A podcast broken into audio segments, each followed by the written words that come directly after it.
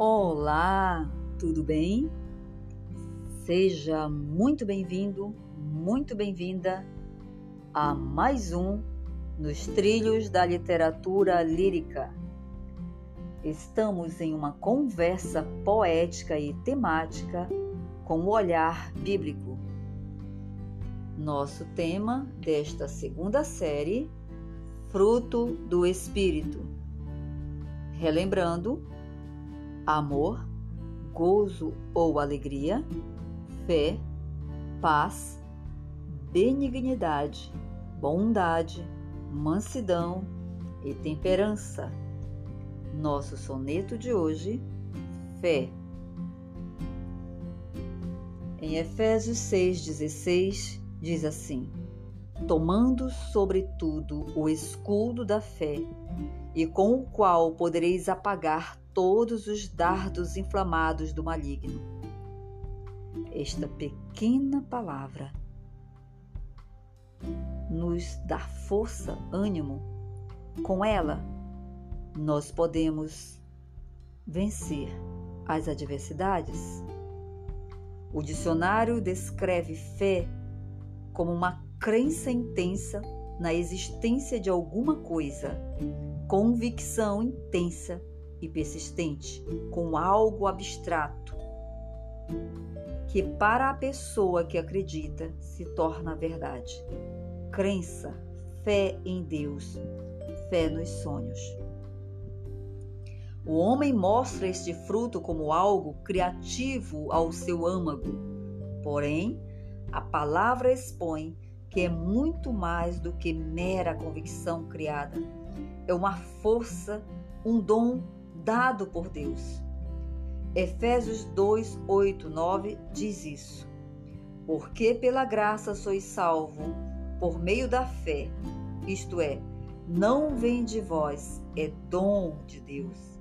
Não vem das obras, para que ninguém se glorie. A fé é uma qualidade que nos dá ânimo, esperança, força para vencer o mal, as adversidades. Não é mera crença, pois todos creem em algo ou em algum ser. Veja em Tiago 2,19. Tu crês que há um só Deus. Fazes bem. Também os demônios creem e estremecem.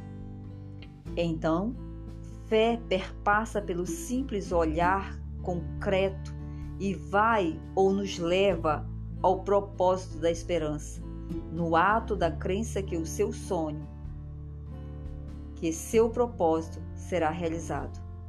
Porque não só acredita em Deus, mas que Ele nos ensina a obter tal dom para que tenhamos convicção da realização dos sonhos sonhados por Deus para nós convicção da solução das adversidades, pois Deus é nossa força e nos ensina a termos domínio ao nos ensinar a termos essa virtude, a fé.